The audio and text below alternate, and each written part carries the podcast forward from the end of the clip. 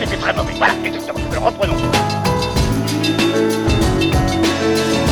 T'as pas une gueule de porte-bonheur. Vous savez, les avis, c'est comme les trous du cul. Tout le monde en a un. Bienvenue tout le monde à After Eight, épisode 132. After Eight, c'est le talk show qui déconstruit la pop culture. On y part de tout, ciné, comics, séries, bouquins. Et aujourd'hui, on va parler de blockbusters. Ça y est, puisque la saison des blockbusters est enfin ouverte. Et on va pas parler d'un seul blockbuster, on va parler de deux blockbusters, on va les faire s'affronter. Ça va être Black Widow versus Fast and Furious 9. Ça va être un peu le, le choc des titans, le choc des super-héros, parce que j'ai envie de le dire et je pense que c'est les gens seront d'accord que Fast and Furious maintenant c'est un film de super-héros. Ah oui, depuis depuis plusieurs épisodes, c'est Depuis des plusieurs super-héros. épisodes, c'est des super-héros, donc y a, moi j'ai aucun aucune ambiguïté là-dedans. Et euh, avant ça, bah Benji, euh, on va on va un petit peu chit chat. C'est un peu inhabituel pour nous. On enregistre un samedi. On s'est dit ah on va faire ça samedi. Et euh, et les samedis ressemblent d'aujourd'hui ne se ressemblent pas à ceux d'avant puisqu'on est en mois de juillet. Mais qu'est-ce qui s'est passé en samedi d'un mois de juillet? Il y a eu le fin du festival de Cannes. Et je ne comprends, je comprends pas la. J'ai l'impression que tout est décalé dans notre tête. Oui, Alors c'est que- pas d'ordinaire, c'est le dimanche en mai, hein, le, le, le- la fin du festival de Cannes. Ouais, mais c'est un peu comme si on nous disait il y a la Coupe du Monde de foot en, en décembre, tu vois. C'est c'est des choses. euh, Ah, c'est comme si tu me disais, il y a l'Euro 2020 en 2021. Exactement. J'ai l'impression qu'il y a tous les calendriers, tous les potards. C'est comme si tu me disais, il y a les Jeux Olympiques 2020 euh, qui sont pas encore commencés. C'est vrai qu'on on enregistre à une semaine des JO de du Japon et il faut que je te le dise. Chaque jour, chaque jour, il y a une nouvelle emmerde qui arrive aux, aux Jeux Olympiques de, de Ah bah, Tokyo. Comme je l'ai dit sur Twitter, c'est comme regarder un accident de voiture au ralenti, les JO, là. C'est incroyable. tous les Incroyable. jours, tous les jours, il y a une emmerde. Tous les jours, il y a une embrouille. Il y a un comité du CIO qui va dire ah non mais bon il faut bien ménager les Ja- les les chinois euh, les les japonais et ça ça passe très mal au Japon. Bah, tu m'étonnes. Il y a ça, il y a il y a il y a les premiers cas de Covid chez les athlètes, il y a les les les, les journalistes qui se font euh, euh, fliquer au moyen d'un GPS. Enfin il y a y a tout ce qu'il faut. Là aujourd'hui le scandale du jour, c'était que un mec dont j'avais oublié un peu l'existence, c'était un musicien, euh, un groupe qui s'appelle euh, Cornelius. Je savais même pas qui c'était en fait en vrai. Et là tout d'un coup ils, ils annoncent que euh, bah, le, le musicien en question, donc je découvre donc le vrai nom de Cornelius, en fait avait fait une interview il y a il y a 20 ans pour dire euh, pour dire euh, tout le mal qu'il avait fait à des stagiaires et, et des trucs de bizutage et il avait l'air d'être un vrai un vrai salopard C'est quand Et- il bossait chez Ubisoft, c'est ça? Non, putain, putain. Et, euh, et genre, il, euh, il avait l'air vraiment dégueulasse. Et du coup, ça ressort aujourd'hui. Et j'ai l'impression que tous les jours, tous les jours que Dieu, que Dieu fait, j'ai l'impression que rien ne l'aurait épargné. Et en Bah plus, attends, alors attends, moi j'ai un truc qui m'a beaucoup fait rire, c'est quand ils ont dévoilé, euh, ils ont dévoilé le lit euh, qui est fait en matière euh, genre euh, à moitié en carton, ce qui fait que si des athlètes baissent dessus, le lit se casse. Donc c'est Oui. un lit qui est fait pour pas que les athlètes baissent dessus, mais genre, mais genre ça va empêcher qui de baiser? T'as pas obligé d'être sur un lit, hein. Je pense que c'est des athlètes, ils trouveront un moyen. surtout les athlètes, ils, ils, ont, ils ont le moyen de soulever des gens. C'est ça. T'imagines que des athlètes olympiques, ils ont, ils ont pas d'autre solution qu'être allongés dans un lit pour niquer. Non mais c'était hilarant. Oui, surtout, et c'est pas comme si le Japon. euh, Alors c'est vrai qu'on leur a restreint, on leur a restreint les mouvements. Ils ont pas le droit de bouger en dehors du village olympique. T'imagines, c'est déjà, t'as l'impression que c'est, une prison dans laquelle tu rentres. Enfin, c'est. C'est ça, ils vont être dans une prison dorée. Ouais. Alors que c'est quand même le pays des love hotels. Je veux dire, c'est quand même, c'est quand même, c'était l'occasion. En plus, tu sais quoi, tu mets plein d'athlètes réunis à un seul et même endroit, mais et en Non, général. c'est de notoriété publique que le village olympique c'est un bésodrome. T'as des athlètes, t'as des t'as les personnes les, les plus parmi les plus belles personnes du monde, toutes réunies dans un endroit évidemment. Et, et c'est voilà, c'est connu qu'il y a des distributions de capotes parce que parce que ça nique attire l'arigot. Et ben là non, ils ont interdiction. Alors non, tu sais quoi? Au début, ils ont dit, ils, ils ont donné, le- ils, ils ont, ils ont dit, on va distribuer des préservatifs. Mais le seul problème, c'est qu'ils se sont ravisés en disant, mais comment respecter la Les distances, de bah voilà. sécurité avec le préservatif? Et euh, et, C'est possible avec une très un très très long pénis. Mais sinon non. ou ou ou, euh, ou, ou d'autres formes de pratiques. Mais peu importe. Oui. Euh, et le- ce qui est important, c'est que ces JO, euh, enfin, en plus, et- tu, tu sais qu'on leur donnera pas la médaille, on leur, on leur remettra la médaille sur un coussin. euh, Oui, ils la mettront eux-mêmes. Non mais plus plus ça va, plus tu te dis mais pourquoi vous vous acharnez les gars? C'est euh, là pour le coup on peut parler d'acharnement thérapeutique. C'est le Il est déjà mort depuis six mois, mais on continue à lui faire du bouche à bouche, tu vois. Mais le- tu sais quoi, pour moi, là, vraiment le problème de ça, d'abord il y a l'incapacité des, des politiques, des politiques japonais. Ça, c'est un truc, un truc vraiment fondamental dans la société japonaise. D'ailleurs, une, on parle de la défiance euh, des politiques en France, du, taux d'abstention, mais c'est rien comparé à ce qui, ce que le Japon est en train de, de franchir à chaque fois. Et, euh, et puis il y a un autre truc, c'est que euh, il suffit de voir God- Shin Godzilla et Shin Godzilla nous explique Voilà. très C'est un documentaire, Shin Godzilla. des explique très exactement comment se passe le Japon en période de crise. Ils alignent les photocopieuses, ils euh, voilà, ils, ils mettent des bouteilles d'eau sur des tables, mais ils savent pas prendre des décisions. Et quand ils prennent des décisions, ça fait le Diamond Princess, ça fait des trucs. euh, euh, on va on va pas traiter les gens. Bah Fukushima, hein, y a pas de. Fukushima, oui, ou alors. Shin Godzilla vient beaucoup de là. Ouais, c'est. euh, Alors on n'avait pas du tout prévu d'en parler de ça, mais, mais en même temps, ça, on en parle tous les jours entre nous et euh, tous les jours, chaque matinée, puisque en même temps mes matinées sont tes euh, sont tes soirées, je- on s'envoie les dernières news. On fait un point JO. On fait un point JO et, et tous mes potes qui sont expatriés. Et d'ailleurs, je sais qu'on a des expatriés qui nous écoutent. euh, On les embrasse. Je, je- eux, ils ont ils ont la chance de pouvoir assister au jeu. Pardon, assister. Regardez Ouais. ça. Je sais pas depuis- trop si on peut parler de chance quand même. Bon courage à eux parce que ça va vraiment pas être drôle, je pense. Ouais, mais ils peuvent assister au moins au JO depuis le pays où il se pa- il se déroule. C'est vrai, c'est vrai. C'est c'est pas donné à tout le monde. Voilà, c'est un peu c'est un peu tout nos actus. Et puis et puis bien sûr, il y a eu le festival de de Cannes là qui vient de se, se clore. Et et je n'ai pas été à Cannes et je vais juste je l'ai précisé dans Super Ciné Battle mais je vais le préciser là. J'ai préféré pas aller au festival de Cannes en me disant euh, je, je, je sais comment fonctionne euh, le, le cerveau d'un critique cinéma. Le critique cinéma, il mettra pas de masque parce qu'il a l'impression d'être euh, d'être invulnérable. T'as raison, on a vu des images, euh, il y avait quasiment personne qui portait des masques dans le palais des chaque- festivals. À chaque fois que, alors, euh, je veux bien croire qu'il y a un test PCR avant, euh, comme ils ont fait à Roland Garros. Tu sais, t'as un test PCR à montrer avant, avant de rentrer dans le truc. Mais Roland Garros, au moins t'es dehors. Et Roland Garros, au moins, t'es, ouais, les stades sont assez grands. Mm. Mais euh, mais ouais non non genre j'ai pas été rassuré et et, surtout il y a un autre truc c'est que je sentais que c'était le le can des forceurs. C'est-à-dire euh, non on n'a pas pu le faire en mai on le fait quand même en juillet. Tu sais quoi ça nous aurait pas emmerdé euh, si tu le retardes encore d'un an et c'est pas grave mais euh, mais du coup ouais j'ai l'impression que le- leur sélection elle en a un peu pâti. C'est je trouve ça un peu bizarre. Et j'ai vu qu'un seul film de du Cannes donc du coup parce que comme je me suis pas déplacé j'en ai vu qu'un seul et c'est celui qui a eu la Palme d'Or. Bah t'as eu, t'as eu du j'ai eu j'ai vu Titan, je me suis dit allez, je vais aller voir Titan avant qu'on me le spoil. Et tu sais quoi, personne n'aurait pu me spoiler ce qui se passait parce que c'est euh, c'est assez cradingue, c'est suffisamment cracra pour que euh, madame me demande est-ce que je peux y aller? Parce qu'elle aime bien euh, elle aime bien la réalisatrice en- de, de Ouais, Julia Ducournau. Julia Ducournau euh, parce qu'elle a bien aimé Grave et tout. Et elle me dit est-ce que tu, je peux regarder? Je lui ai dit écoute la première la, la première image c'est quand même une opération euh, enfin presque les premières images c'est des opérations chirurgicales, il y a du sang, il y a des seringues et tout ça. Et elle c'est pas du tout sa cam, elle elle peut elle tourne pas de l'œil mais tu vois genre elle elle peut pas regarder ça quoi. D'accord. Et il y a beaucoup beaucoup beaucoup d'images trashos et ça c'est que le début, c'est que la pre- les, les cinq premières minutes. Euh, voilà, je, je pense qu'elle a elle a bien Et fait ça de- continue encore et encore, c'est que le début, d'accord, d'accord. oui, mais bien sûr, mais quelque chose vient de changer.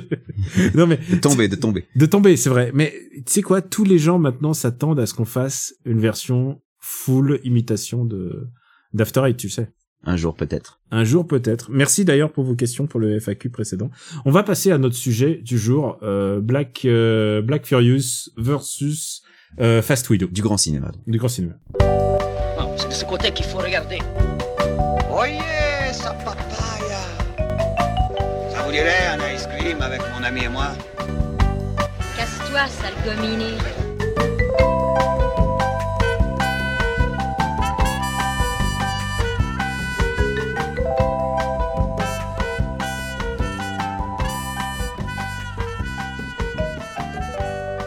Black Widow versus Fast and Furious 9, c'est un peu le programme du jour, c'est un peu le programme un an en retard. J'ai l'impression de faire l'émission qu'on aurait dû faire l'année dernière. C'est vrai, ça devait sortir à cette période. Ça devait sortir au mois d'avril, mois de mai, mois de juin. Et finalement, tout est décalé. Et, et je, et je peux comprendre pourquoi c'est décalé, parce que ça représente énormément d'argent pour les boîtes. Parce que Black Widow, je crois qu'il est sorti en version Disney+. Euh, et toi, tu me, tu me, m'expliqueras. C'est-à-dire qu'il y a des, il y a des pays, Il y a les deux. Voilà. Il y a les deux. Aux États-Unis, il est sorti à la fois au cinéma et en premier accès sur Disney+, donc l'offre Mm. à 30 dollars.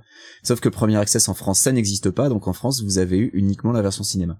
Mais euh, dans, dans, je, je saurais pas dire dans les autres pays qui ne sont ni les US ni la France, mais je crois que dans la plupart des pays, c'est comme aux US. D'accord. Partout, la chronologie des médias n'existe pas, en fait. D'accord, oui. Bon, bah, c'est et du coup, il gère, il considère le, le box-office comme bah, le le, Le, gain total des deux, je pense. le mais euh, euh, en fait, euh, dans les chiffres qui communiquent, je pense que c'est uniquement le box-office cinéma parce que les chiffres de Disney+, ils les communiquent pas du tout. Donc, euh, ouais. Donc on les saura donc, voilà. jamais. Ouais. Euh, non, on saura, on saura jamais vraiment combien Black Widow a rapporté, tout comme on saura jamais vraiment combien Mulan a rapporté, combien Raya a rapporté, enfin tous ces films qui sont sortis en premier access exclusivement aux US.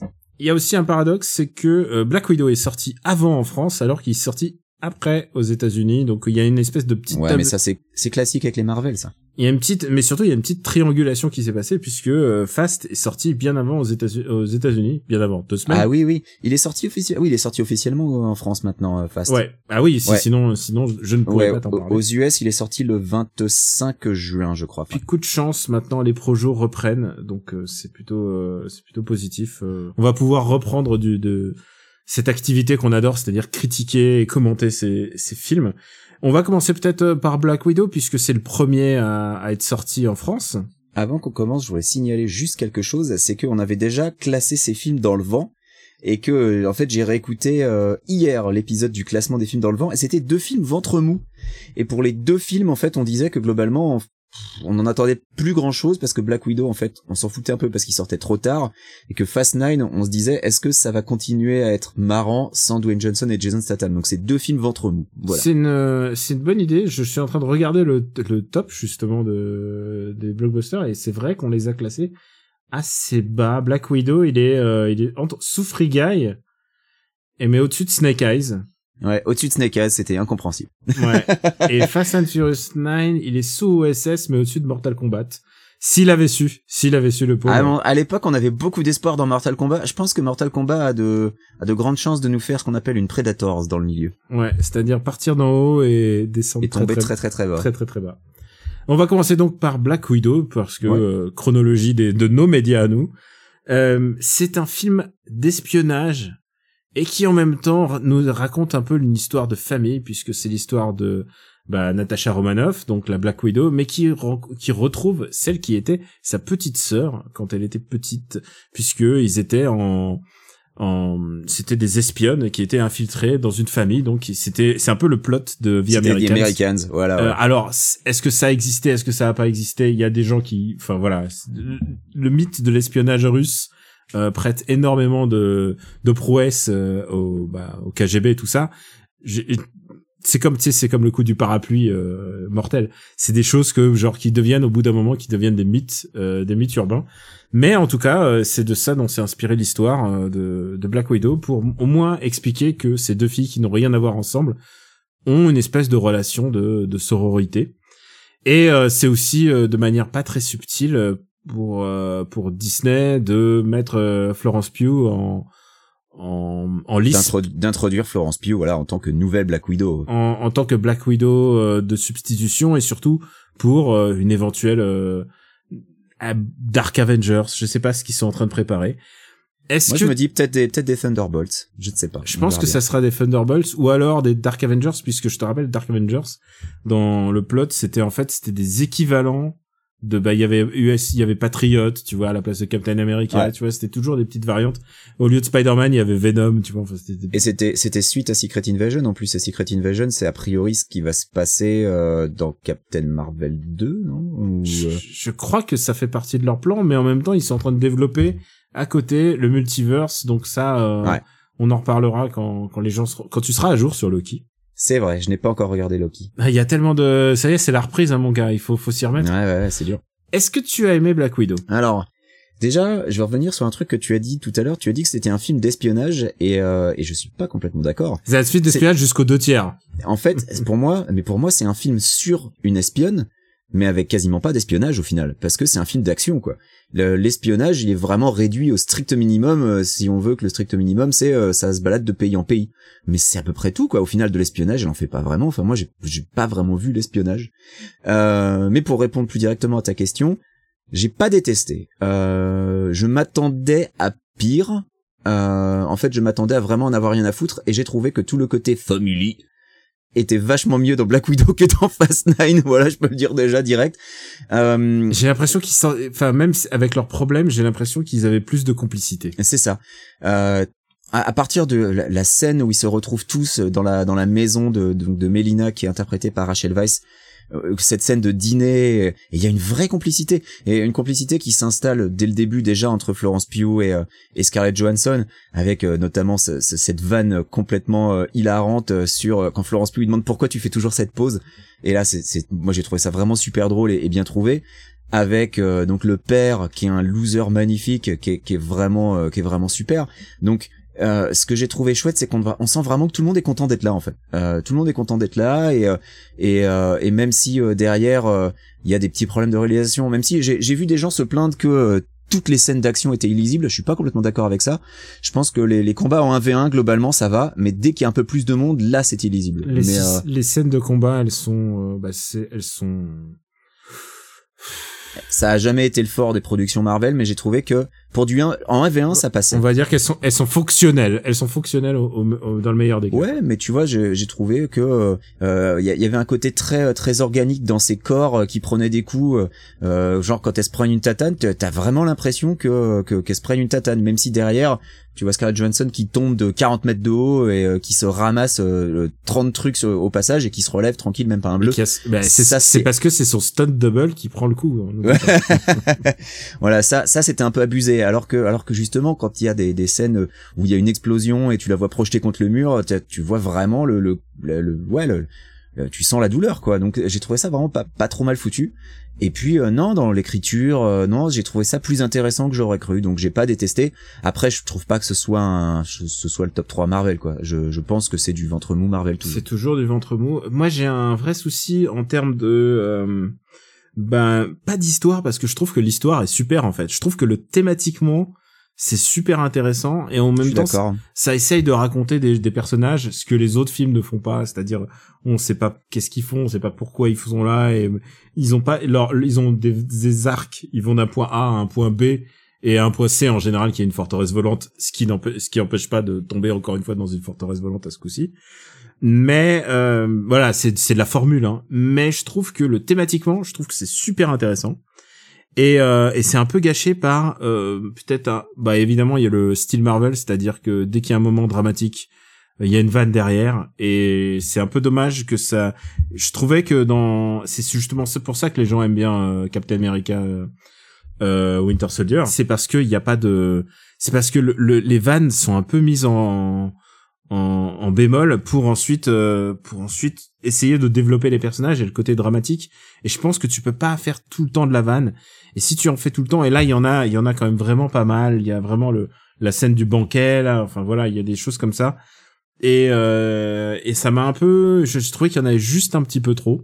Je trouvais que le personnage de de euh, du Red Guardian est euh, en, en tant que loser magnifique est assez rigolo euh, je pense que j'ai déjà vu, j'ai déjà vu de ce genre de personnage. Il est un petit peu débile, il est un petit peu, euh, il me fait penser au, euh, au personnage principal de The Office, tu vois, un peu, un peu débile, ok, à qui on n'a pas dit que, en fait, parce qu'il a l'impression de s'être battu contre Captain America, on lui a dit c'est pas possible. Il est sorti de la glace en 1990, toi t'es en tôle depuis 20 ans. Euh, c'est c'est plutôt, il est pathétique, il est assez rigolo. Euh, il y a il y a il y a beaucoup de trucs structurels qui me qui me dérangent et puis il y a un autre détail et ça c'est le plus important c'est que le film arrive 5 6 ans trop tard Ah, Il- tout à fait. Ouais. ils auraient et et, et en termes de quand je dis trop tard pour moi c'est pas un problème d'avoir des flashbacks et d'avoir des retcons. Ça fait partie de un peu de ce que c'est qu'un comics de la vie d'un comics. C'est-à-dire que au bout d'un moment il y a des gens qui vont nous raconter qu'est-ce qui s'est passé pour Spider-Man euh, ces années-là qu'est-ce qui s'est passé euh, entre entre le mariage avec Mary Jane et euh, et voilà c'est c'est fait pour ça les comics. C'est fait pour remplir de points euh, remplir de d'histoires les petits pointillés qui séparent les points A à un point B. Euh, le seul problème, c'est qu'entre temps, bah, Black Widow, elle est morte. Et, euh, et je trouve que ce film aurait été tellement plus signifiant s'il était sorti chronologiquement là où il se déroule, donc après Civil War. En fait. Bah ouais. Ça aurait été tellement mieux pour le personnage. Et euh, je trouve que ça rend pas vraiment hommage à Black Widow. Je trouve que Black Widow a vraiment été maltraité euh, euh, et par Marvel au début quand ça appartenait que à Marvel parce que parce que c'était un, un plot device quoi ça a toujours été un plot device les moments où elle s'en est le mieux sortie c'est peut-être dans le premier Avengers pourquoi? Parce que dans le premier Avengers, c'est ça, je pense que les gens euh, oublient parce que euh, ça, fait longtemps, mais surtout c'est qu'un détail. Mais c'est que c'est elle qui comprend tout le plot de Loki. C'est elle qui fait parler Loki. Et pourquoi? Parce que elle est plus, elle est plus intelligente que Loki. Elle survit. Les gens négligent ça, mais elle survit à un combat con- du, euh, Contre Hulk. contre Ouais. Hulk, ce qui est pas une mince affaire. Et ça, c'était ces deux plus grands achievements sur euh, sur sur les cinq sur ces cinq films, sur ces cinq plus grands. Et après, bah, il a fallu qu'elle meure, qu'elle choisisse la mort hein, plutôt que euh, à la place de Hawkeye. Donc tout le monde déteste Hawkeye en plus, comme si c'était pas, comme si euh, personne ne détestait euh, pas assez Hawkeye. Euh, ouais, il y a vraiment un problème d'avoir un personnage qui est mort. Du coup, ça donne pas d'ampleur à l'histoire. Tu sais que l'histoire ne va t'amener sur nulle sur rien d'autre. Et euh, c'est comme quand tu regardes, euh, c'est comme quand tu regardes une vidéo, vidéo avec quelqu'un, genre avec quelqu'un qui est mort, tu vois. Genre c'est c'est triste en fait. C'est genre ah, ah ok d'accord. Ah on est en train de s'éclater. Elle est en train de faire des vannes. euh, elle est en train de retomber, tu sais, avec sa sa pose iconique euh, où elle pose, elle retombe avec une main, une main Ouais. sur le sol et une main dont dont d'ailleurs Marvel se moque avec le jeu, le truc méta de ah il y a Florence Pugh, elle se moque de ce, de son style et tout ça. Euh, mais euh, mais voilà le problème c'est que c'est que comme elle est décédée euh, bah du coup j'ai du mal à rigoler de toutes ces vannes en me disant haha euh, bah non en fait c'est je trouve que c'est pas une très bonne porte de sortie contrairement à ce que j'ai pu dire. J'ai pas l'impression qu'elle soit mise en valeur. C'est plutôt Florence Pugh qui s'en sort vraiment bien parce qu'elle est un peu marrante parce qu'elle fait des blagues qui tombent à plat et, et c'est difficile de faire de tomber des vagues qui tombent à plat euh, sans que ça soit lourdingue. Euh, Je je suis complètement d'accord avec tout ce que tu es en train de dire. C'était plus une introduction réussie de Florence Pugh qu'une conclusion réussie pour euh, pour pour Scarlett Johansson. Je, c'est comme ça que je l'ai vu en fait. Et ça me désole parce que Scarlett Johansson était impliquée dans le projet, elle est, produ elle est productrice, Elle est coproductrice, ouais. ce qui arrive, ce qui est vraiment, euh, qui n'arrivait que pour les, les séries, hein, pour l'instant. a- Mais, euh, mais ouais, non, je, je trouve que c'est, euh, c'est vraiment un milieu de tableau et je pense que c'est un petit goût amer de, euh, on, c'est une lettre d'excuse. C'est, moi j'ai, je l'avais écrit, ça, ouais. je l'avais écrit dans mon article sur sur 7, j'ai l'impression que c'est quelqu'un qui est en train de me taper à l'épaule et qui est en train de s'excuser avec insistance, tu sais, un peu bourré à une soirée en disant "Eh, je te dérange pas, hein, je suis désolé hein, je suis désolé." Bah, j'ai l'impression que c'est ça, j'ai l'impression que c'est une lettre d'excuse et je et euh, et et puis et puis surtout euh, euh, et puis il y a un autre détail et ça on peut pas le nier, c'est que euh, après tu vois Fast Nine et au moins Fast Nine il y a Justin Lin et Justin Lin il maîtrise au moins tu vois même si les scènes euh, on va en reparler mais même si les scènes d'action n'ont aucun sens Justice Lin il arrive un petit peu et là tu sens que c'est vraiment euh, bah la réalisatrice elle est là pour faire le drama et puis on lui a dit comme d'habitude non vous inquiétez pas il y a la seconde équipe qui va qui va faire les qui va faire les bastons et ça se voit un petit peu ça se voit que les bastons sont un peu rajoutés comme des patchwork là-dedans Oui, alors Fast Nine, il a d'autres problèmes. Hein. Enfin, on- Fast tu, Nine, veux, euh, tu veux qu'on parle de Fast Nine maintenant? Comme tu veux je pense qu'on a dit ce qu'on pensait de de Black Widow euh, juste euh, on va juste pour toi donc ce sera une, une, pas une Dark Avengers pour toi ce sera une Thunderbolt alors Euh, je- J'en sais absolument rien. Euh, ça- ce qui est possible aussi, c'est que vu qu'a priori, elle apparaîtrait dans la série Hawkeye, vu que Hawkeye va avoir sa série où il va euh, former Kate Bishop, et ça j'ai hâte de le voir. Mais euh, parce que j'adore Kate Bishop. et, et super casting Bah oui, non, mais super casting. Hailey Stanfield, voilà, formidable. Je suis mais super super enthousiaste pour pour Hawkeye.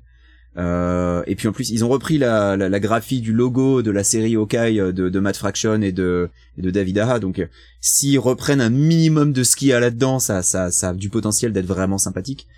Euh, moi, je pense que ce qui va se passer, c'est que comme euh, à chaque fois où euh, on te promet un crossover avec deux héros qui se tapent dessus, au bout d'un moment, ils se rendent compte que c'est un malentendu, ils vont devenir potes, et puis voilà. Donc, je ne saurais pas dire si ça va être une Thunderbolt ou une Dark Avenger, ou si elle va juste rejoindre les Avengers classiques, en fait.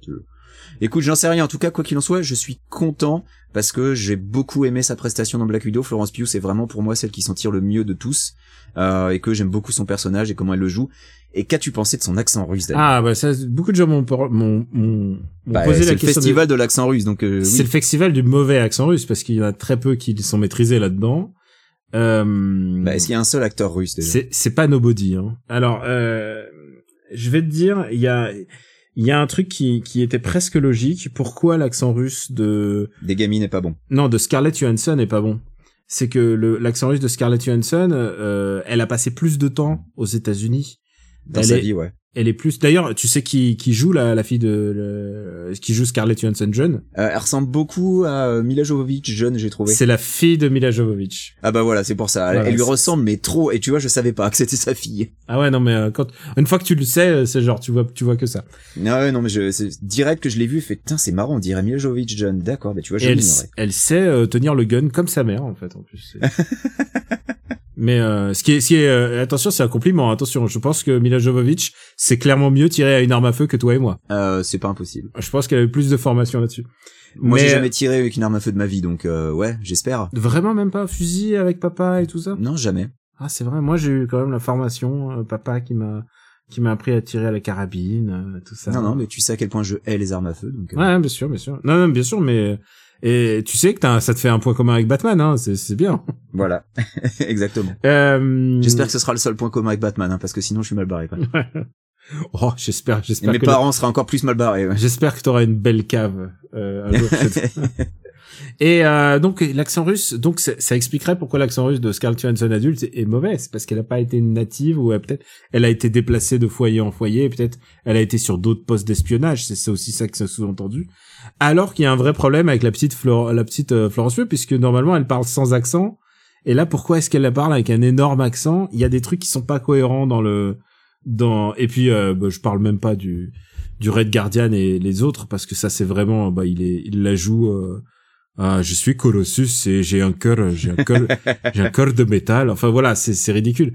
Mais euh, mais je pense que dans l'optique du film ça donne un petit côté euh, caché euh, film ridicule des années 80 c'est-à-dire euh, le, ces films où les Russes sont les Russes sont traités vraiment de manière tellement débile dans ce film encore une fois ils sont un peu euh, c'est les clowns de lui je veux dire ils ont une tôle ils ont une tôle c'est pas c'est pas possible quoi. Ils ont une tôle qui se trouve sous une montagne qui menace de, s'effondrer à tout. Enfin genre c'est absurde c'est euh, c'est absurdissime.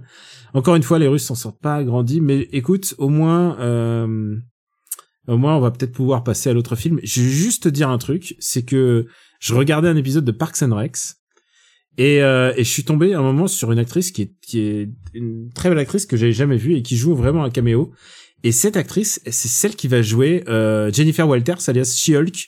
Et elle jouait la rôle de la, de la petite amie euh, de Aziz Ansari pendant deux épisodes en fait. Et euh, elle s'appelle euh, Tatiana Maslany. Et en fait, au fur et à mesure, Ah bah oui, ah bah oui, je connais bien. Oui, et oui, oui, au oui. fur et à mesure des, des épisodes de Parks and Rec, je, je suis en train de de réassembler euh, et, et, et même des, des sitcoms. Je suis en train de réassembler le le ce qui va être le casting de toutes les prochaines séries Marvel. Jamila Jamila Jamil, elle va jouer Titania dedans.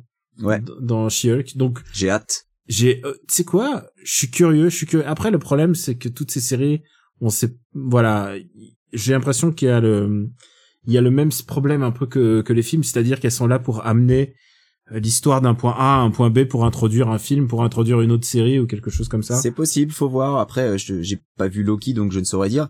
Euh, mais si tu apprécies Tatiana Maslany, je ne saurais que trop te recommander la série Orphan Black. Euh, qu'un jour je, je proposerai peut-être en reco. J'ai envie de les revoir avant.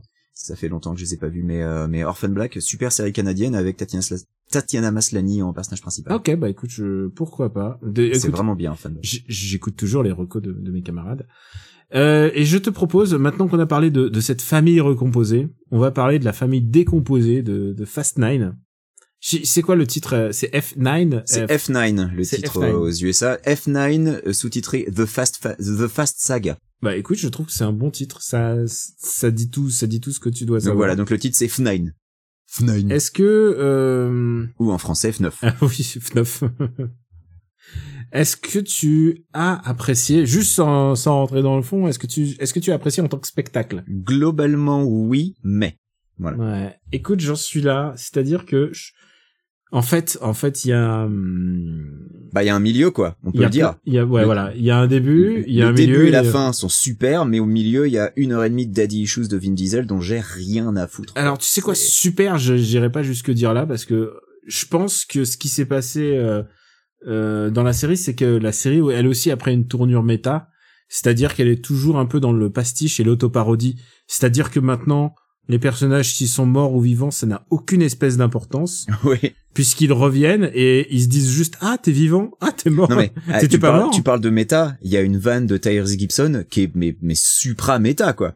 C'est laquelle C'est euh, bah, c'est Tyrese Gibson qui fait, vous vous rendez compte de tout ce qu'on fait et tout, de, de 14 mecs qui me tirent dessus, et, et il m'arrive rien, et je suis encore en vie. Ah, mais c'est au on tout est- début. C'est au tout début. C'est au tout début, mais ça revient ensuite. Quand il, euh, lui, sa théorie, c'est qu'ils sont invincibles, quoi. Et, et ça, pour le coup, c'est archi méta comme vanne. Et à un moment, à un moment, il, euh, il y a toute le, grosse explosion et Vin Diesel normalement devrait, euh, enfin, en toute logique, euh, mourir. Et, et, et, eux-mêmes disent mais comment il fait pour euh, survivre quoi. euh, Voilà. Et euh, c'est c'est c'est le film le plus méta de la franchise euh, parce que euh, ne serait-ce qu'à cause de cette vanne justement. alors tu sais quoi, moi j'aime bien, euh, j'aime bien le côté un peu foire-fouille, euh, un peu n'importe quoi, c'est-à-dire un peu. euh, alors c'est fait avec moins de, c'est fait avec moins. Les gens pourraient trouver que c'est cynique. Et moi je trouve, moi je plutôt que cynique, je dirais que c'est généreux. C'est comme un, un fête de fête foraine et ça explose de partout. Et alors c'est genre tu veux Hélène Mirren, on te met Hélène Mirren. On tu tu aimais Han, on te, on te ressuscite Han. Et il y a un truc que que je trouve assez euh, assez débile dans cette dans cette série, c'est évidemment c'est Vin Diesel parce que il martèle son histoire de famille alors que un, tu vois bien qu'ils ont ils ont ils peuvent pas se saquer Mais que que dalle, voilà. Ouais. qui veut pas se saquer. Ensuite, ils se font même pas un check là où Florence Pugh et, euh, et Scarlett Johansson, t'as l'impression qu'elles vont se prendre dans les bras, qu'elles vont se faire un câlin ou quelque chose. Enfin, tu vois qu'il y a une espèce de chaleur humaine. Là, il y a zéro chaleur humaine. Euh, et, et d'ailleurs, ça se voit parce que il y a cette espèce à la fin des Fast and Furious, il y a cette espèce de banquet final où euh, c'est soi-disant la famille qui se réunit autour d'un barbecue. Et c'est vraiment le bar pour moi c'est le banquet final d'Astérix quoi. Tu vois c'est genre euh, Ouais. ils sont réunis et puis bon ils font ils font la teuf parce que il faut faire parce que Uderzo disait tu peux pas faire un album sans ça. Et quand il a fait un album sans faire la fête à la fin les gens ont gueulé quoi. C'était Astérix euh, c'est le c'est quand il y a eu le fils de César tu vois le- genre le, le village est détruit donc ils font le, la fête ils font rapport d'un bateau et les gens étaient dégoûtés les gens ont dit c'est un album nul à cause de ça et je pense que maintenant tu peux plus faire un, un Fast and Furious sans faire ton barbecue à la fin avec avec cette espèce de de religiosité. Je te rappelle que dans ce film-là, à un moment, euh, Vin Diesel se compare à Dieu à un moment. Je sais pas, c'est dans une réplique à un moment ils font, euh, il, il- faudrait être Dieu pour s'en sortir. Je sais plus si si c'est faut être Dieu pour s'en sortir ou alors il y a que voilà. Et tout d'un coup, c'est Vin Diesel qui est mis en valeur. Alors, est-ce que lui se prend en sérieux? C'est vraiment un truc. De... Est-ce qu'il n'y a pas un deuxième degré? Je me demande. Je, Moi, je suis à peu près certain que tout ce qui vient de Vin Diesel est archi premier degré. Je pense pas qu'il sache que c'est le second degré. Alors peut-être que oui, que je lui donne pas du tout assez de crédit, mais moi j'ai l'impression que Vin Diesel, il est archi premier degré comme mec. Vraiment. Et, euh, et euh, au rayon des trucs euh, qui me font dire oui mais, et euh, j'insiste sur le mais, euh, pourquoi ils ont pas tué Paul Walker off screen Franchement, parce que là, euh, on en est un. Là, je, trouve que c'est limite insultant en fait ce qu'ils ont fait dans ce film-là, parce que là, faut quand même expliquer. Dans le précédent, ils ont dit que non, on va pas appeler euh, Mia et Brian parce qu'ils ont décidé de se ranger des bécanes et de vivre leur vie de famille et tout. Mais là, pour le coup, on rappelle Mia parce que euh, il y a Frangin Jacob, donc qui est joué par John Cena, qui est dans l'affaire. Pendant ce temps-là, Brian fait du babysitting et euh, on le voit pas pendant tout le film, alors que lui, agent spécial, c'est son putain de métier, quoi.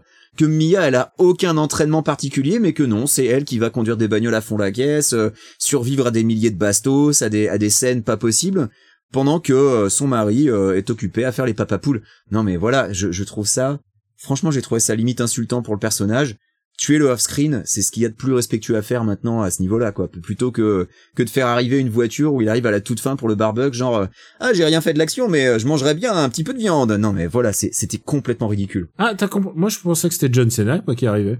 Ah non non non, c'est c'est Paul Walker, hein. c'est le personnage de Paul Walker. Ah, parce que moi, tu sais quoi c'est sa moment- bagnole, hein. Ah, c'est Ok, c'est la voiture de Paul. En fait, le problème, c'est que au bout d'un moment, j'avais du mal à me repérer dans qui est. C'est parfois des films, genre j'ai besoin de me. C'est pas que j'ai besoin de les regarder, mais j'ai besoin de me souvenir de. Ah, c'est dans celui-là qu'il y a la sulfateuse. Ah, c'est dans celui-là la torpille. Tu vois, j'ai besoin de scènes clés pour m'en souv- pour me souvenir. Ah, c'était dans celui-là qu'il y avait Gal Gadot. Et tu vois, genre quand est apparu. Euh...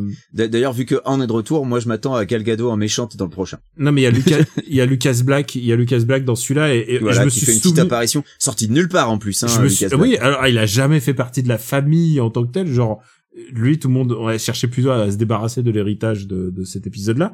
Et Lucas Black, je me souviens de lui parce qu'il a sa chaîne YouTube euh, de, de pêche à la, de pêche au gros. Euh, c'est vrai, hein, il a une vraie. euh, Je, je l'ai dit dans Super Ciné Battle, mais il faut que je le dise ici. c'est que euh, Lucas Black, euh, il joue pas tellement la comédie, il, il a une chaîne YouTube avec très très peu d'abonnés euh, où il explique comment il pêche, il pêche des très très gros poissons et ça me le rend très très sympathique. Mais alors par contre, je, je me, je me demande combien il facture euh, son juste son caméo dans dans ce film-là, parce que c'est vraiment de l'ordre du caméo. Ouais, il a, il a 5 minutes à l'écran, grand max. Je veux juste dire un truc, c'est que beaucoup de gens euh, euh, chient sur euh, euh, Tyrese Gibson et Ludacris, euh, mais honnêtement, euh, alors c'est vrai que euh, Tyrese Gibson, il passe son temps à crier. Euh, ah, il est un peu le, il est un peu le, le la personne qui crie d'un film Michael Bay. Tu sais, dans Michael, dans les films de Michael Bay, il y a toujours Ah, un moi, gars il me, ra- il me rappelle Ruby Road de, de- du cinquième il y a élément. toujours quelqu'un qui, qui crie en faisant eh, tout ça, et c'est toujours euh, Tyrese Gibson. Mais je trouve que ces deux-là, le duo qu'ils forment, c'est un peu le cœur de la série en fait. Ils c'est les deux sympas. Et il y a un truc, il y a un truc euh, qui s'est fait en fait le tournant. De... C'est pour ça que j'aime bien aussi cette franchise, c'est qu'elle permet à, à Tyrese Gibson et à, à Ludacris d'avoir d'avoir du, du taf régulier. Voilà, Et- d'avoir quoi manger. Non, non, mais c'est vrai, non, mais et en plus il y a une espèce de, moi j'aime bien le côté un peu euh, euh, hispanique, euh, le côté euh, on a on a un pays imaginaire de d'Amérique latine, tu vois, il y a un côté, euh, je sais pas, pour te dire Tintin chez les Picaros, tu vois un petit peu chez, il y a un truc, j'aime bien, j'aime bien le le le, le rap hi- hispanique, tu vois, et genre et je trouve que c'est une série qui se nourrit de tout ça et qui me la rend plutôt sympa et je trouve que c'est c'est plutôt ça que je préfère plutôt que Vin Diesel en fait. Et tous les flashbacks de Vin Diesel qui sont là pour nous expliquer des trucs dont on n'a rien à foutre en fait. Parce que Ah, mais toute, toute sa jeunesse, perso, j'en avais vraiment rien à branler. En revanche, un truc qui est intéressant, c'est que le, le jeune qui joue euh, Dom Toretto jeune joue mieux Vin Diesel que Vin Diesel. ah mais alors Vin Diesel, il est apathique, c'est incroyable mais je Ah, il est, il est, c'est un non-jeu permanent, quoi. C'est vraiment le niveau zéro de l'acting. et il y a un moment où il se il tombe d'un d'un d'un d'un d'un véhicule et il arrive sur ses deux pieds euh, sans rien du tout et il bronche pas. Alors je comprends que les héros ne regardent pas les explosions, lui il la regarde de, de plein fouet et, et sans bouger et genre et, et c'est ça qui me dérange peut-être le plus de cette saga, c'est que bon bah c'est du c'est du c'est de l'écran vert partout et c'est tu sens qu'il y a plus de risque Alors, quoi. alors non. Alors ça, c'est faux, en revanche. Euh, ouais, les voitures Fast, explosent vraiment. Il y a, y a vraiment des vraies cascades réalisées euh, et euh, et il y a plein de choses qu'on suppose être de l'écran vert qui en fait sont vraiment des vrais props. J'ai vu euh, une pas partie sur les explosions, ça, les explosions c'est sûr une certain que non, mais mais par contre quand il y a des voitures qui se qui se jettent dans les airs là, par voilà, contre, et euh, quand il y a quand il y a une voiture qui traverse un magasin et ça c'est au milieu du film cette fameuse dans cette fameuse scène de poursuite où t'as John Cena qui fait du ziplining et moi j'étais mort de rire parce que je l'imaginais faire oui! pendant qu'il descendait sur son zipline mais il y a un moment où en fait il est dans une bagnole et la bagnole est attirée par un aimant et elle traverse un magasin et tout ça alors il y a sûrement de la CG à droite à gauche pour corriger les petits défauts mais tout ça ça a été filmé avec une vraie voiture qui traverse vraiment une vraie euh, façade. Et, euh, et je l'ai vu dans le making of donc euh, donc il y a vraiment eu de la vraie destruction pour le coup. Et euh, et puis il y a cette idée du de l'aimant. Alors j'aurais trouvé ça rigolo si Michael Bell avait pas sorti euh, deux deux ans avant quoi, enfin pas deux ans mais un an et demi avant euh, dans Six Underground. Et genre je me suis alors dit j'ai pas vu Six Underground. Et alors tu sais il y avait déjà le coup de l'aimant et tout. Et je trouve que bon c'est un peu euh, Moi, l'aimant magique, ça m'a fait rigoler. Hein. Ça respecte absolument aucune loi de la physique, mais c'est, ah, c'était drôle, quoi. Ça respecte même pas la magnétique de les, Ah non, mais rien les du tout. aimants, hein, c'est marche Les- pas les-. L'aimant qui sélectionne ce qu'il attire et qui sélectionne ce qu'il repousse. Enfin, c'était vraiment bidonnant. Moi, j'ai trouvé ça vraiment génial. Euh, voilà, je pense que si on avait à faire un, un duel entre les deux, je pense que moi il me faudrait une version hyper cut de, de Fast Nine avec sans les sans les digressions, sans le, les trucs qui m'énervent, et je pense que ça pourrait être pas parce que ça dure deux heures, ça dure Ça deux dure 2h30. Ça C'est dure presque- interminable. ça dure presque 2h30, ouais. Et je pense qu'il y a, il y, a, il y a vraiment beaucoup de gras en fait. Et, Ah, y a- euh, tu peux facile retirer une heure. Et, et en gardant les trucs des délires avec le, la voie, la Pontiac dans le dans l'espace, hein. Bien sûr, ah bah oui, non mais tout ça on le garde. Non mais euh, je te dis, tu tu gardes la première demi-heure, tu gardes la dernière demi-heure, tu fais un peu d'élagage au milieu et euh, là t'as un film où tu t'ennuies pas. Et euh, ce qui fait que moi perso je préfère Black Widow, c'est qu'il y a beaucoup moins de, de moments où je me suis fait chier dans Black Widow. Black Widow, il y a quasiment pas un moment où je me suis emmerdé. Même les scènes les plus calmes où elles sont à deux à discuter, en fait, j'ai trouvé ça assez intéressant, en fait, la dynamique entre les personnages, pour que ça passe sans qu'il y ait de l'action non-stop. Alors que euh, Fast, putain, sortie des scènes d'action, c'est vraiment interminable, quoi. c'est pas c'est c'est- voilà le problème c'est vraiment cette heure au milieu là qui te Ah, ça te met un coup dans le... c'est une autoroute qui sépare le qui sépare les deux parties de la ville là et C'est ça, exactement. et t'as l'impression que ça va ça va jamais s'arrêter et Ah là et, là, et c'est- heureusement que pour le coup la fin rattrape le, enfin rattrape un peu et te réveille parce que je te dis moi en plus euh, j'étais fatigué, euh, ma femme s'est endormie pendant quasiment euh, une heure au milieu, elle s'est réveillée, elle a rien loupé. Hein. Mais Moi, vraiment, elle a vu le meilleur. J'ai eu un petit effacement. Je me suis un petit peu endormi, ce qui m'est pas arrivé dans Black Widow. Mais euh, ça veut pas dire que je préfère Black Widow pour autant, parce que quand même dans dans celui-là il y a quand même des trucs débiles euh, que j'aime bien en fait. J'ai- J'aime bien j'aime bien quand ça va trop loin. J'aime et il y a des il y a, il y a des petits micro moments. Le seul problème pour moi c'est que il manque quelqu'un euh, pour faire face à Vin Diesel et, et je pense que j'adore John Cena en fait. Je trouve que John Cena est sympathique et tout. Euh, je lui demanderai pas pour qui il vote, mais en tout cas euh, John Cena comme ça a l'air a l'air sympa. Et euh, mais je pense que ce qui manque moi c'est Dwayne Johnson. Je trouvais qu'il y avait vraiment un truc d'opposition entre les deux qui faisait une vraie dynamique en fait. Et maintenant qu'il est plus là, euh, Vin Diesel, bah il euh, bah je trouve que ça Bah, c'est lui, c'est lui la méga star quoi. C'est lui qui porte le truc alors que les, les autres personnages sont plus intéressants. que Ça lui. serait vraiment intelligent pour le 10 et le 11 de puisqu'ils les font euh, coast to coast, back to back euh, de de refaire revenir Dwayne Johnson quoi. Ouais, parce- je sais pas si ça va se produire, hein, mais, Mais on ils ont ils ont des égos mais en plus parce que c'est pas un truc commercial quoi, c'est vraiment ils sont foutus dessus comme des enfants. Ah oui, pour- c'est une bataille d'ego, oui, complètement. Oui. Et, mais parce euh, que parce qu'il volait la vedette à Vin Diesel. C'est mais c'est ça va pas plus loin que ça, hein, tout Mhm. simplement. Ah non mais euh, on a tous en mémoire cette espèce de, de scène scène de fin où ils se regardent mais personne n'est là, personne n'est là au, Personne n'est sur le même plan. Une personne est sur le même plan, ils regardent pas aux bons endroits. Euh, ouais, ouais, c'est un truc, c'est un truc très bizarre, mais moi je respecte ce côté euh, un peu fête foraine de, de, de ces films, quoi. C'est-à-dire que et, et surtout, on revient de Hobbs and Shaw qui était vraiment pas très bon pour moi. Euh, c'est bizarre, hein, parce que Hobbs and Shaw, euh, je partais avec plutôt avec un sentiment positif puisque c'est deux acteurs que j'aime bien et juste eux. Et, euh, et finalement, le film Hobbs and Shaw, je trouve que il y a trop de promesses dans ces films-là. Ils devraient Mais les moi, je suis, je suis pas aussi négatif que vous deux, que toi et papa sur Hobbs and Shaw, parce que je trouve que en, en matière de grand guignolesque, il m'en a offert quasiment autant que Fast Nine, en fait. Et non, mais tu sais quoi? Individuellement, pris individuellement, il y a plein de choses que j'adore dans Hobbs and Shaw, euh, des trucs débiles.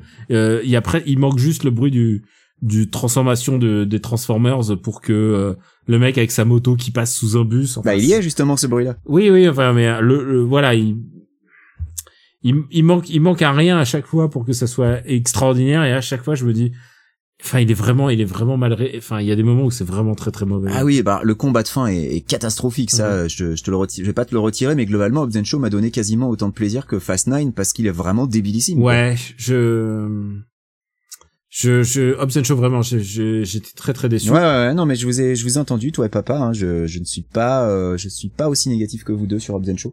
On, on en rediscutera quand on fera le bilan euh, des blockbusters de l'été et on verra où est-ce qu'on classera Black Widow. Mais il faudra qu'on reclasse tout ça. De toute façon, Et- ce serait bien qu'on refasse un Fast and Furious Battle pour reclasser, parce que je sais pas si on avait classé Hobbs Shaw dans notre Fast and Furious Battle, mais il faudra qu'on classe F, euh, F9. Écoute, on va classer F9, on va classer Wild Speed Jetbreak puisque c'est son nom. euh, c'est son nom japonais. Euh, Est-ce qu'on le classe sans papa Non, je pense non, que c'est non, non, mieux on va d'attendre attendre papa. hein, On va et surtout et surtout on va on va tout on va voir tous les films de notre liste. Surtout c'est surtout ça. Oui, voilà, ouais. Euh, je suis impatient de savoir comment s'appellera le, le dixième épisode. Euh, en japonais, oui. Ouais. Je suis curieux aussi. Vu que c'est en général c'est par euh, c'est par duo, c'est Icebreak, Jetbreak. Donc est-ce que le prochain euh, est-ce que le prochain ça serait voilà, je je sais Bah, pas. moi, j'ai vu sur Twitter une blague qui m'a fait beaucoup rire à quelqu'un qui disait si le dixième film Fast and Furious ne s'appelle pas Fasten Your Seatbelts, eh bien, ce sera une occasion manquée. C'est pas mal, ouais. Ouais, j'ai trouvé ça plutôt pas mal. Euh, bah écoute, si on passait à nos recos, à nos vrais recos. Puisque globalement, on recommande pas forcément. euh, Non, alors euh, non non non, moi je recommande. Tu sais quoi Si tu veux passer un petit moment, vas-y. Moi, tu sais, je, je- eh, mec, Ouais, je, tu sais, j'ai passé sors un mauvais moment sur aucun des deux. Honnêtement, j'ai passé un bon moment dans les dans les. je sors de Titan. Non, mais après, tu sais quoi? En fait, je crois qu'il y a aussi un truc, c'est que ça fait tellement longtemps que j'ai pas vu de blockbuster et de trucs qui envoient un petit peu sur Ah bah sur F- un écran que moi F9 c'était le premier film que je voyais au cinéma depuis euh, Onward. Depuis euh, depuis mars euh, 2000, euh, 2020. félicitations. Ah non non, c'est pas vrai, c'est pas vrai, j'ai vu A Quiet Place 2 avant. Non non non non, tu vois je Ouais, bah écoute, euh, Quiet, Quiet Place 2 que j'ai vu aussi, tiens. Ouais. Écoute, euh, un peu déçu quoi. Ah bon? Ah ouais, non, ça, ça raconte rien, ça raconte rien de nouveau. C'est un peu le même film et tout. euh, J'étais vraiment, vraiment très déçu. C'était pas, c'est, c'est vraiment dommage, quoi. Mais, euh... et pourtant, euh, j'étais plutôt de ceux de qui aimaient encore Quiet Place le premier. Mais en fait, quand tu fais une série euh, comme ça, une suite très très rapide, c'est jamais très bon en fait. C'est tu l'as fait, tu tu précipites la chose pour essayer de bah de bah de gagner plus de sous et ça se voit quoi. Ça, ça se voit qu'ils ont fait ça à la ravache et tout ça. Est-ce qu'on passerait pas ce coup-ci à nos recos Allons-y. Mon seul problème, c'est que j'avais mis beaucoup de soin à mettre sur pied ce petit jeu pour McLean. Vous avez caché un plan bien huilé. Ouais. Et bah puisqu'il est si bien huilé ton plan, tu sais où tu peux te le carrer. After Eight est un titre trompeur parce qu'à la fin on balance nos recommandations, les vraies. Benji, qu'est-ce que tu as à nous recommander? Alors moi je vais recommander euh, six mois après que tout le monde l'ait vu, hein, parce que malheureusement j'avais pas eu le temps de le regarder à l'époque, mais je l'ai je l'ai enfin vu hier. Je vais recommander Nobody. Euh, Nobody, donc euh, nouveau film écrit par euh, euh, Derek Kolstad, je crois, c'est son nom, qui est ci devant euh, le, le créateur et scénariste de la série des John Wick. Euh, il me semble que c'est coproduit aussi par David Leitch, donc qui était un des co un des co-réalisateurs de John Wick. Euh, sauf que c'est réalisé par, euh, alors j'ai j'ai peur d'écorcher son nom, Ilya Naishuller, c'est ça? Ouais. euh, qui est euh, donc qui est le le leader du groupe de punk russe Biting euh, Elbows que j'aime bien en fait et euh, qui s'était fait connaître à l'époque avec son clip sur Bad Motherfucker donc la chanson Bad Motherfucker son clip qui était tourné à la première personne et qui a donné derrière le film Hardcore Henry qui était une version longue du clip. Alors j'ai pas vu Hardcore Henry parce que j'avais un peu peur qu'en fait sur euh, la durée d'un long métrage ça fonctionne moins bien et que ça soit soit moins efficace et un peu chiant. Donc euh, je n'ai pas vu Hardcore Henry et je crois que ce que j'en ai entendu c'est que globalement c'était pas super. Euh, mais pour le coup sur Nobody eh ben le père Ilian Eichhuller il fait le taf. Il fait le taf. Euh, si j'ai un truc à reprocher à Nobody c'est que globalement eh ben c'est la même chose que John Wick 1 globalement c'est euh, un type qui euh, qui euh, vit sa petite vie tranquille. Alors lui, pour le coup, il est encore marié, son épouse n'est pas décédée. Euh, et puis un jour, il lui arrive un, un événement traumatique, et euh, et puis tu découvres qu'en fait, ce gars-là, il a un passé et que c'est un passé qui est pas forcément euh, super euh, super drôle, rigolo avec des poneys et et, et, et des étoiles dans les yeux. Non, le, le mec, c'était globalement un tueur et euh, qui se met à massacrer euh, tout sur son passage et notamment des truands russes. Donc c'est vraiment la même chose que le premier John Wick. Alors pour le coup, le réalisateur étant russe, eh ben là les, les Russes sont des vrais Russes. Alors je pense que tu n'as pas trop de reproches à faire aux accents russes sur ce film, je crois Daniel. Écoute, été satisfait euh, de, le- de leur de leur accent. Franchement, Voilà. c'était euh, accent, ils sont assez cohérents et même Globalement, qui- la plupart sont vraiment russes. Hein. euh, C'est c'est je n'abuse. Exactement. Bon, il y a des il y a des moments où tu sens que c'est pas des c'est pas des Russes Russes Russes, mais mais écoute, c'est pas grave. Euh, la- L'attention est vraiment là souvent. Voilà, donc euh, moi ils, ils- ont euh, fait attention, ils ont fait attention. Voilà, il y a eu un vrai effort et euh, et euh, globalement, bah, j'ai été assez satisfait par ce film qui, euh, même si donc il ne raconte pas grand chose de plus que le premier John Wick, hein, vraiment, euh, c'est globalement la même histoire. euh, Ça ça pourrait être ca- carrément euh, quasiment un remake.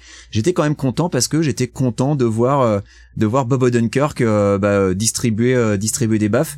Et puis pour le coup, il se fait un peu plus tabasser que John Wick en fait. Il en prend un peu plus dans la gueule, mais mais c'est c'est globalement assez satisfaisant, je trouve et la réalisation est, est correcte voilà donc c'était c'était plutôt un bon moment en plus ça a le bon goût de pas durer des plombes c'est assez ramassé je crois que ça dure une heure et demie donc c'est c'est une heure et efficace demie pile et c'est tout ce que l'histoire a besoin parce qu'il y a pas besoin Voilà. de plus. exactement donc euh, c'est efficace ça fait le job euh, c'est pas le film de l'année mais euh, mais globalement je je l'attendais euh, je crois qu'il était assez haut classé dans nos attentes euh, des Mm. euh, des blockbusters hein. Si c'était pas le plus. C'était peut-être le premier, je me rappelle plus, mais en tout cas, il était dans le top 3. Et j'ai eu ce que j'étais allé chercher, donc voilà. Donc si, si j'ai vraiment un reproche, c'est que si on a déjà vu John Wick 1, bon bah on sait exactement ce qui va se dérouler et comment le film va se dérouler, mais mais ça fait le job, voilà. Et euh, je tiens à préciser, le film est sorti en France euh, le 2 juin, donc euh, d'ici deux trois d'ici quelques mois, normalement il sera disponible euh, en VOD, En vidéo, ouais. en VOD. Et je pense qu'aux États-Unis, vu qu'il est sorti tôt, Il est sorti, euh, il est sorti en mars aux États-Unis à une époque où les cinémas n'étaient pas encore réouverts Pas chez tous, moi à. Los Angeles. Euh, ils étaient rouverts dans, dans quelques salles, donc du coup moi je l'ai vu en VOD. euh, voilà, je l'ai pris sur, euh, je l'ai pris en location à 4 dollars. Eh ben écoute, c'était 4 dollars bien dépensés. Moi, je veux juste rajouter un truc, c'est que euh, il y a plein de bonnes choses à aimer dans. Oh, dernier truc, oui, vas-y, vas-y. Et moi j'ai oublié quelque chose. oui, je pense qu'on pense à la même chose. Je pense qu'il y a Christopher Lloyd. Et voilà, Christopher Lloyd qui, ah, il est tellement content d'être Il a là. l'air d'être content de tirer au shotgun. Et il s'amuse, voilà, à tirer au shotgun dans des mecs. Et, et moi, ça m'a fait plaisir. J'étais content pour lui. Vraiment, j'étais ravi. Et j'étais ravi aussi de revoir Reza parce que je pense qu'on voit jamais. assez- Ouais, Reza. Je suis très fan de Reza en, en tant qu'artiste, en tant que en tant que compositeur, en tant que que bah, bah peut-être J'étais moins fan de son film euh, The Man with the Iron Fist. alors moi malheureusement, si, alors moi si je suis très fan de ce film. Ah, j'ai pas du tout aimé ce film. Moi, j'étais vraiment déçu parce que j'en attendais beaucoup. Je suis très très fan de ce film parce que je pense qu'il a fait exactement ce que je voulais voir à ce moment-là précis de Reza en particulier. Mais en fait, en fait, j'adore Reza au cinéma et je pense qu'on le voit pas assez au cinéma. Même les, même les petits rôles qu'il fait et tout, je trouve ça. Euh, voilà, il fait, il fait toujours des, des petits rôles rigolos. Et, Il et était- là, dans Nobody, il a vraiment un petit rôle, hein, mais il est, il est très bien. C'était le méchant dans Brick Mansions. J'aime bien, j'aime bien répéter. C'est vrai. Brick Mansions, donc que vous connaissez puisque c'est. euh, C'est le remake US de Banlieue 13. Voilà. Et euh, non, Avec mais- Paul Walker, Ouais. son. Je pense que son meilleur rôle, c'était quand même Coffee and Cigarettes, quand même, qui est un, il a, il a une scène, enfin une scène, un, puisque c'est un film de segment, mais il a un segment dans, c'est un film de Jim Jarmusch qui est un film de, voilà, qui est. C'est une- pas exactement le même genre que The Man with the Iron Fist. non, non, on le Faut voit pas gens, taper, même. on le voit pas taper. Dans Nobody, dans Nobody, littéralement, il fait du gun fou.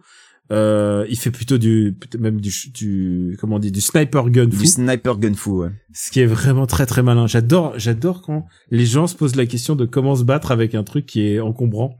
Et je trouve ça Et génial. surtout à bout portant, ouais, voilà. et à bout et à bout portant. Putain, oui, il y a des moments où il, il les, il les aligne en brochette. les Ah putain, il y a voilà, il y a un passage où il en bute trois d'un coup, c'est euh, c'est jouissif, Ah, ouais, c'est vraiment cool. Ouais. C'est très très, ouais, c'est très défoulant. Ça ne raconte rien de spécial, mais alors, euh, mais alors, mais vraiment, et, et vraiment surpris par la réal, hein. vraiment très content, euh, bah, beau beau boulot Mm. de Iliana Shula. Bah, écoute, c'est une, je pense que c'est une triple recommandation. Et puis Bob Odenkirk, je suis toujours ravi de le voir euh, en attendant la, la dernière saison de Better Call Saul. Toujours, j'adore Bob Odenkirk. Et pour ma part, moi, je vais recommander une série qui vient de commencer, et qui est disponible, je crois, chez toi et chez moi, mais pas au Japon. C'est dommage parce que c'est une série japonaise en fait. Et euh, Ah, elle est c'est Beastars, Non, elle est disponible. Ah. non, mais euh, j'ai pas encore vu Beastar saison 2. parce que Beastars saison 2, je vois, je viens, je vois plein de pubs sur Netflix et je me dis, faudrait que je m'y mette parce que c'était une de tes recos en plus. Oui, oui, Beastar c'est super. Mais là, je, là, je vais parler juste d'une série qui vient de commencer qui s'appelle Ultraman Trigger. Et euh, c'est- en fait, c'est une nouvelle série d'Ultraman. Euh, qui donc c'est la 31e série d'Ultraman. Attention, c'est un reboot, donc il y a même pas besoin de connaître les différentes générations. D'ailleurs, ça commence euh, même euh, sur la planète Mars, ça a rien à voir. Et euh, et surtout, ce qui est intéressant, c'est que maintenant, on peut suivre ces séries en temps réel par rapport au Japon, puisque elles sont diffusées euh, à J plus 1 ou je sais pas combien de temps après, mais en tout cas, elles sont disponibles, euh, elles sont disponibles juste vraiment quasiment en même temps que le Japon. En tout cas, pour les États-Unis et pour la France. Euh, au Japon, évidemment, ils doivent ils doivent passer par leurs propres propres médias euh, propriétaires. Évidemment, c'est une chaîne qui est géolocalisée pour l'étranger. C'est très bizarre comme situation, mais en fait, c'est très malin parce qu'ils se disent, bah de toute manière, sinon personne va la regarder autant qu'il y ait des gens qui la Et regardent. alors, c'est, tu la regardes où toi? Parce que moi, j'ai YouTube, idée sur la YouTube, regarder. la chaîne YouTube. Ah, c'est La- sur YouTube, la d'accord. chaîne YouTube d'Ultraman, t'as tout disponible.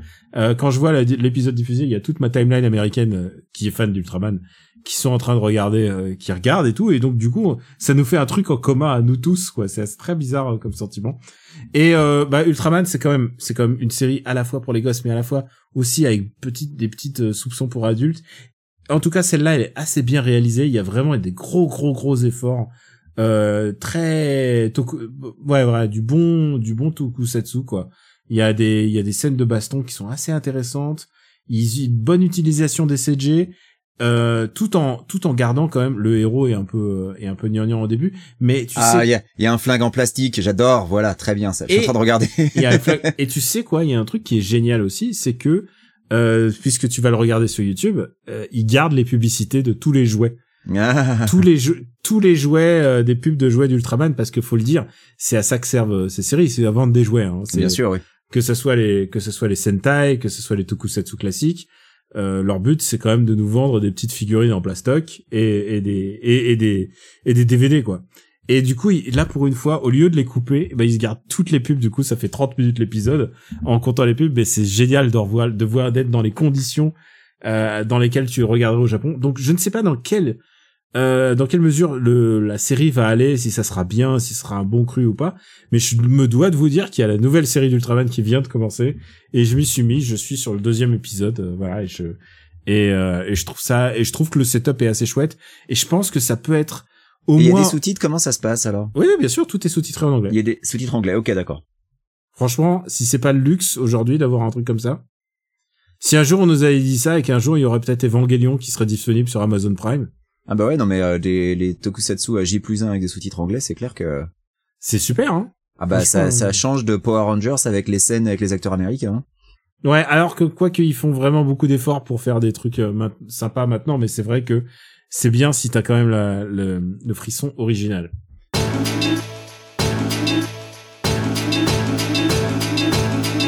Et ben voilà, c'est tout pour euh, cet épisode, Benji. Où peut-on te retrouver? Euh, bah, on peut me retrouver bien sûr dans After Eight. Euh, S'il y a des retardataires, mais il y a quelqu'un qui justement aujourd'hui sur ton stream, Daniel, alors que tu es en train de, de streamer Skyward Sword, qui était extrêmement douloureux pour moi à regarder. C'est gros traumatisme pour toi. Ah, c'est vraiment PTSD et compagnie. C'est un jeu que j'ai vraiment détesté du plus profond de mon être. Euh, Quelqu'un m'a dit qu'il a découvert la moto de Kideja et donc il découvre euh, l'écriture Kleinesque en même temps. Ça m'a fait bien plaisir. Euh, donc voilà, donc les, épisodes de la moto de Kideja sont toujours disponibles. Et puis dans Parle à mon Luc, on a fait un épisode il y a pas très longtemps sur Lucie. Là aussi, gros traumatisme. Donc voilà, c'est c'est là où vous pouvez me retrouver globalement. Et puis sur Twitter, KWYXZ, Daniel à toi. Ben, et que tu viens de le dire, twitch.tv slash Robotics, c'est là où je stream en ce moment Zelda, mais il y a aussi plein d'autres jeux. Euh, Alors je Daniel, tu en penses quoi de Skyward Sword? Jusqu'ici Tu as joué deux heures. j'ai joué deux heures et j'ai pas fini le tuto en fait, j'ai l'impression. euh, Alors, tu as, tu as fini le tuto parce que là, ça y est, t'es arrivé à euh, globalement le Zelda Sheet. Sauf que tu découvres que, euh, en fait, avant de pouvoir rentrer dans un donjon dans Skyward Sword, il faut se taper une quête de collecte. Et ça va être systématique euh, Non. avec des quêtes plus ou moins longues. Si. Ah, si. Alors écoute, j'ai envie de dire Twilight Princess faisait aussi la même chose avec des scarabées et des bidules. Ouais, mais là c'est pire. Enfin voilà, tu, tu verras, je, je te laisse découvrir. Euh, mais globalement, au bout de deux heures, t'as réussi à sortir du tuto, t'es toujours pas dans le premier donjon. Mais sache que sur Wii c'était pire, parce que sur Wii, pour pouvoir sortir de la putain de prison aérienne du début, fallait parler à tous les PNJ, t'avais des mini-quêtes annexes à faire euh, que tu n'as que tu n'as pas faites, donc tu as eu de la chance. Voilà. Écoute, je, je pense que Et ils ont suis- bien fait de virer tout ça, vraiment. je suis heureux, je suis heureux que ce soit la, la supérieure version. Et euh, je suis content parce que euh, en moins de deux heures, t'as déjà, t'as déjà soupiré au moins trois fois quand Faye euh, commence à te parler, donc t'en as déjà marre d'elle, alors que tu viens à peine, ça fait peut-être 30 minutes que t'as Faye, t'en as déjà marre de, de, de combien elle te parle. Parce que Faye, précisons-le pour, pour les C'est l'épée, c'est l'épée qui C'est parle. l'épée, t'as une épée qui parle et en fait t'as une espèce de... C'est une fille, c'est une espèce de, de fée, euh, de fée qui est dans, ton épée quoi. Voilà, c'est l'âme dans ton épée et euh, et euh, ils, ont insisté sur le fait que euh, elle est beaucoup moins, euh, elle, elle intervient beaucoup moins, mais elle intervient encore beaucoup. Mais ouais, c'est insupportable. Elle interrompt l'action en permanence et en plus, enfin, j'espère qu'il y a un truc qu'ils ont enlevé, c'est qu'elle a tendance à te spoiler les, les puzzles, les énigmes dans les donjons. Genre il y avait un donjon, elle m'a carrément donné la solution sans que je lui demande rien quoi. C'était mais euh, elle est insupportable. Tu verras, tu apprendras à la haïr comme nous tous. Je, je fais partie, je pense que je vais faire partie du lot. euh, en tout cas, en tout cas, voilà, euh, twitch.tv slash et Robotics sur Twitter et puis bien entendu Super Sin Battle After Eight. J'ai écrit ces derniers temps des articles pour euh, pour Slate. Euh, j'ai écrit sur euh, Loki, j'ai écrit sur Black Widow, j'ai écrit sur bah, toutes les blockbusters euh, qui sont un peu sortis de euh, de l'écurie Marvel et puis aussi de les séries et je vais sans doute euh, continuer au fur et à mesure euh, des mois. J'essaie de coller un peu un petit peu là-dessus donc voilà au fur et à mesure de euh, je sais peut-être que je vais mettre le lien dans la description de l'épisode. En vous remerciant beaucoup, en vous remerciant du soutien, je vous remercie aussi, on vous remercie de donner sur patreon.com slash RPU, ce qui nous permet bah, de euh, d'alimenter euh, nos recommandations et puis de, de garder la lumière pour qu'on puisse enregistrer ce podcast dans des conditions agréables, Voilà, héberger les épisodes aussi. héberger les épisodes. Et euh, voilà, de ce podcast indépendant. Euh, voilà, After, After Eight, c'est sur J'ai bien aimé l'emphase sur indépendant. indépendant. Mais je sais que t'aimes bien, c'est ça te, ça te- Tout à fait. les Non, poils, les poils sur ton bras. et- Ah oui, là. After Eight, euh, disponible sur After Eight et donc sur le site after8.fr. On a un site sur lequel on héberge nos propres. C'est bien, continue, continue, c'est très bien. Je suis content de voir que mes, finalement mes efforts ont payé, c'est bien. Ouais, c'est payant, c'est ça, c'est le mot. Euh, et voilà, l'épisode est disponible sur toutes les, les applis, applis podcast et euh, sur toutes les applis dédiées au podcast, donc qui incluent les feeds RSS. Voilà, sur les, sur les applications de podcast, il est digne de ce nom. digne de ce nom. Mais Quicks, c'est quoi une appli de podcast indigne de ce nom? Eh ben, Magellan. J'aurais dû dire Spotify. Ça fait Direct. encore des, ça fait encore des. des- Je des sais même RSS? pas s'ils font encore des podcasts, Magellan. Spotify ne fait pas de feed RSS Ah non, non, ils ont jamais fait. Ah d'accord, ok, je savais pas. Hein Eh bien, écoutez, bah voilà pourquoi on n'est pas sur euh, Spotify. On, Voilà. on vous remercie beaucoup et on vous souhaite à, euh, une très très très très bonne journée. Non, je sais plus. On Journée, soirée, matinée, on vous On souhaite sou- une très bonne continuation. Euh, vaccinez-vous, restez en, en, en bonne santé. Voilà. soyez, Je sais pru- pas, je sais pas comment conclure. soyez prudents, vaccinez-vous. Voilà, soyez et- prudents, vaccinez-vous. Et on vous embrasse. À ciao. Ciao, bisous.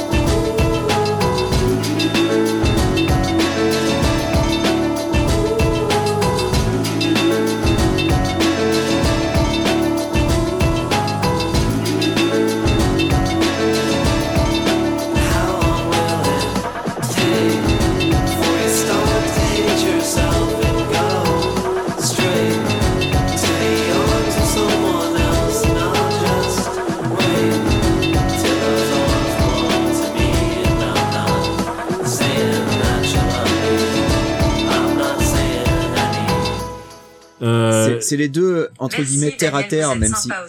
Ah, il y a-